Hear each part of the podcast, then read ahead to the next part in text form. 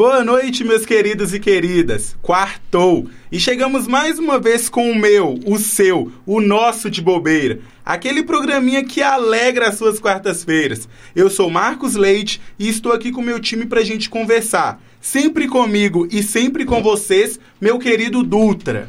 Boa noite, meu querido amigo Marcos. Boa noite, ouvintes. Hoje eu quero falar de trembão e coisa boa, vulgo carnavalzinho de BH. Muitas polêmicas para 2022, viu, meu povo?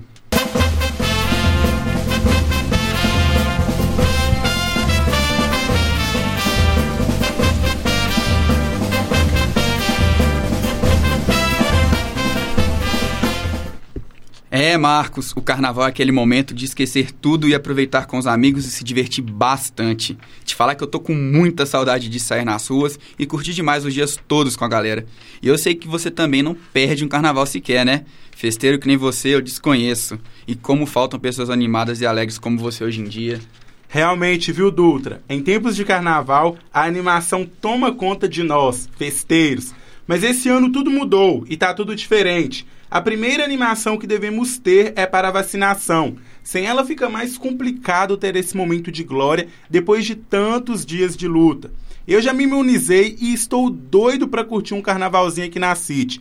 Curtir o bloquinho do Filhos da PUC, os blocos na Praça 7, mas acima de tudo, sair sem ter hora para voltar. Só que isso não depende só de mim. E a prefeitura aqui de BH tem feito de tudo para imunizar a maior parte da população. Pois é, Marcos, eu já estou imunizado e preparado. E a Prefeitura de BH também está fazendo a sua parte em relação à imunização das pessoas. No sábado, dia 20, foi realizado um mutirão de vacinação contra a Covid-19, com aplicação exclusiva da Pfizer. Essa ação teve o intuito de atrair pessoas que não receberam a vacina, seja primeira ou segunda dose, dose de reforço ou adicional. O foco maior foram os jovens de 20 a 30 anos, que estão com baixa adesão à segunda dose, pessoas com alto grau de imunossupressão e que ainda não tinham tomado a dose de reforço. Para isso, centros de saúde, drive-thrus e shoppings da capital funcionaram com horários exclusivos para dar oportunidade aos trabalhadores com jornada extensa ao longo da semana. Vale lembrar que durante a semana está rolando repescagem para os jovens que se preocuparam tanto com o Enem e esqueceram de tomar a segunda dose. Hoje foi o dia dos adolescentes de 17 anos que completaram dois meses da primeira dose. Amanhã, quinta-feira, tem a aplicação da segunda dose para as pessoas de 29, 26, 25, 24, 22, 21 e 20 anos, vacinados com a Pfizer.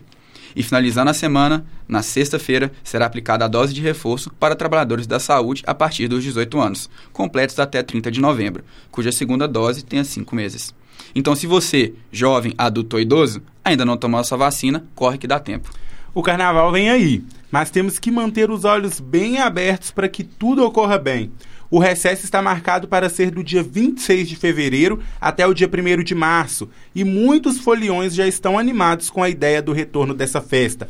Mas, por outro lado, algumas pessoas estão perguntando se vai acontecer ou não o evento.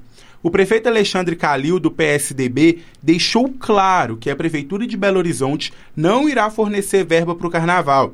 O prefeito disse que autorizou o presidente da Belo Tour investir o dinheiro do carnaval em algum evento posterior. Disse ainda que não vai guardar esse dinheiro, que vai investir na cultura e eventos.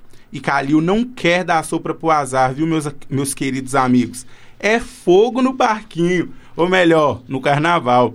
Sem definições, os blocos não deram largadas aos preparativos ou retomaram as atividades de forma tímida. Diante disso tudo, o que nos resta é aguardar, mas uma certeza nós temos: eventos privados têm sinal verde para 2022. E antes de pularmos para o carnaval, no próximo ano ainda, vamos dar um pulinho ali em, Pedro Leopoldo e saber um pouco sobre o esporte na cidade, sempre com ele, João Lima. Bem-vindo mais uma vez, Joãozinho. Obrigado, Marcos. É sempre bom estar por aqui. Então, Pedro Leopoldo se prepara para mais uma final do Campeonato Amador de Futebol. A final acontece no domingo, 28. Os finalistas são Cruzeiro Esporte PL, que eliminou a equipe do Santa Cruz nas semifinais do torneio, vencendo o primeiro jogo por 2 a 0 e perdendo o segundo por 3 a 2. Já a equipe do Universo despachou a equipe do Camarões nas semis, empatando os dois jogos por 1 a 1 e se classificando nas penalidades. A final acontece às 10 horas da manhã no estádio César Julião de Sales, conhecido popularmente como Campo Pedro Leopoldo.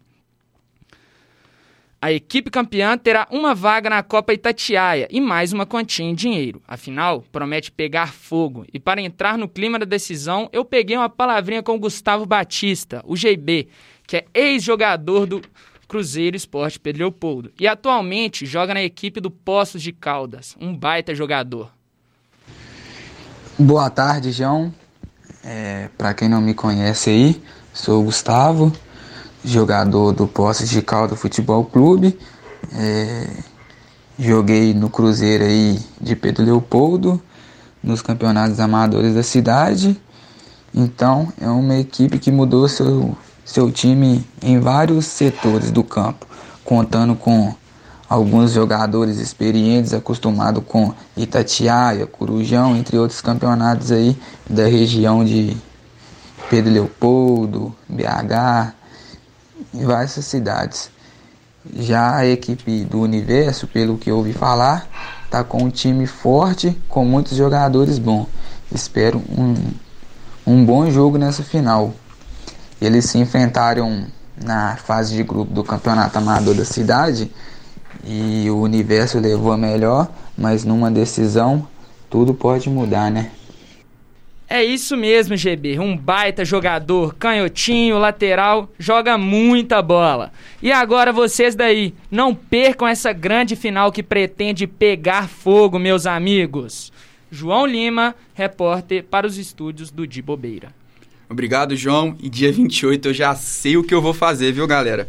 Eu vou acordar cedinho para ver o melhor Cruzeiro jogar e levantar o caneco. E quando acabar o jogo, vou ligar o meu Globoplay e assistir o The Voice dessa semana. Porque essa semana de repórter é super corrida e às vezes falta um tempinho pra gente se divertir. E falando em The Voice, Marcos, eu acho que eu, eu teria muita chance de ganhar o troféu. O troféu de participação, porque eu não canto nada. Brincadeira. Mas sempre que eu tô triste, eu canto. Porque eu percebo que minha voz é bem pior que meus problemas. Cantar no chuveiro é coisa fácil pra gente. Eu, por exemplo, só canto porque dizem que quem canta os males espanta. E isso é tudo que eu quero. Mas por, por outro lado, tem gente que canta e canta muito. Então é melhor deixar essa parte de cantar para Edivânia Souza, a nossa mineirinha que está arrasando no The Voice. A jovem cantora de 22 anos é de Malacacheta, no Vale do Mucuri, e vem mostra mostrando tamanho talento. Nosso repórter e conterrâneo de Edivânia, Rainer Meira, traz informações sobre a nova estrela que vem chegando para brilhar ainda mais. Na cidade de Malacacheta, o clima é de festa. Vem chegando o final do ano e com ele a festa mais tradicional da cidade está de volta. O malacachetense ausente, que ficou por fora do calendário por dois anos por conta da pandemia da Covid-19. E para esse ano já está confirmada a festa da virada na cidade de Malacacheta. E com ele vem a eh, cantora Edivânia Souza como principal atração.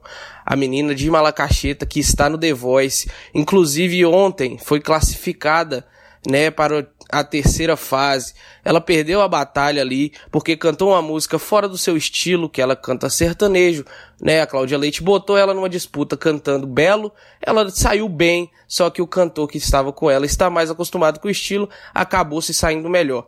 Mas com isso, o Michel Teló usou Peguei e agora ela é Tim Teló. E com isso, ela tem um, um técnico que está no estilo dela e promete ir muito longe ainda na competição. Segue um trecho aí da Edivânia no The Voice. Olhos, dizendo pra mim que você foi embora e que não demora meu pranto rolar.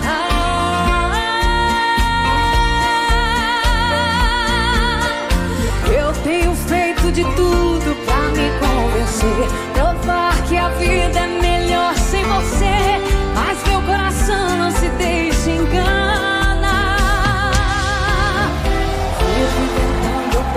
paixões pra fugir da saudade, mas depois da cama a realidade.